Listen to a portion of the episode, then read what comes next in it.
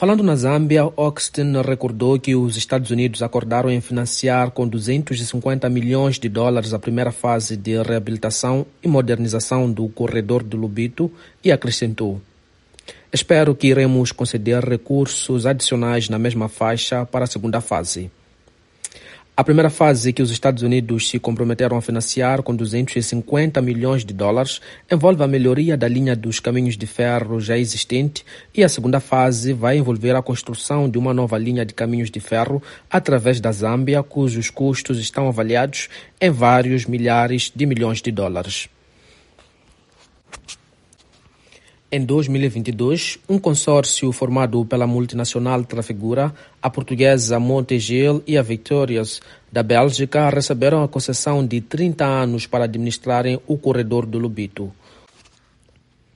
O consórcio planeia gastar 450 milhões de dólares em Angola e 100 milhões na República Democrática do Congo em equipamento, operações e infraestruturas, mas mais fundos serão requeridos para prolongar a linha na Zâmbia na segunda fase do projeto.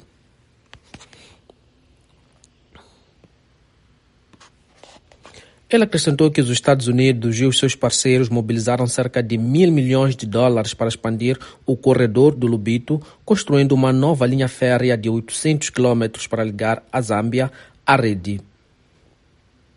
Com a Corporação para Financiamento de África, planeamos iniciar construção em 2026 e ter uma linha de caminhos de ferro operacional entre leste de Angola através do noroeste da Zâmbia em 2028, acrescentou. Oxton saudou o anúncio na quarta-feira que companhias mineiras tinham assinado acordos para usar a linha para exportação de cobre da República Democrática do Congo. O acordo foi assinado pelas companhias Trafigura e o complexo de cobre Kamoa-Kakula para o transporte de minérios através dessa via por um mínimo de seis anos.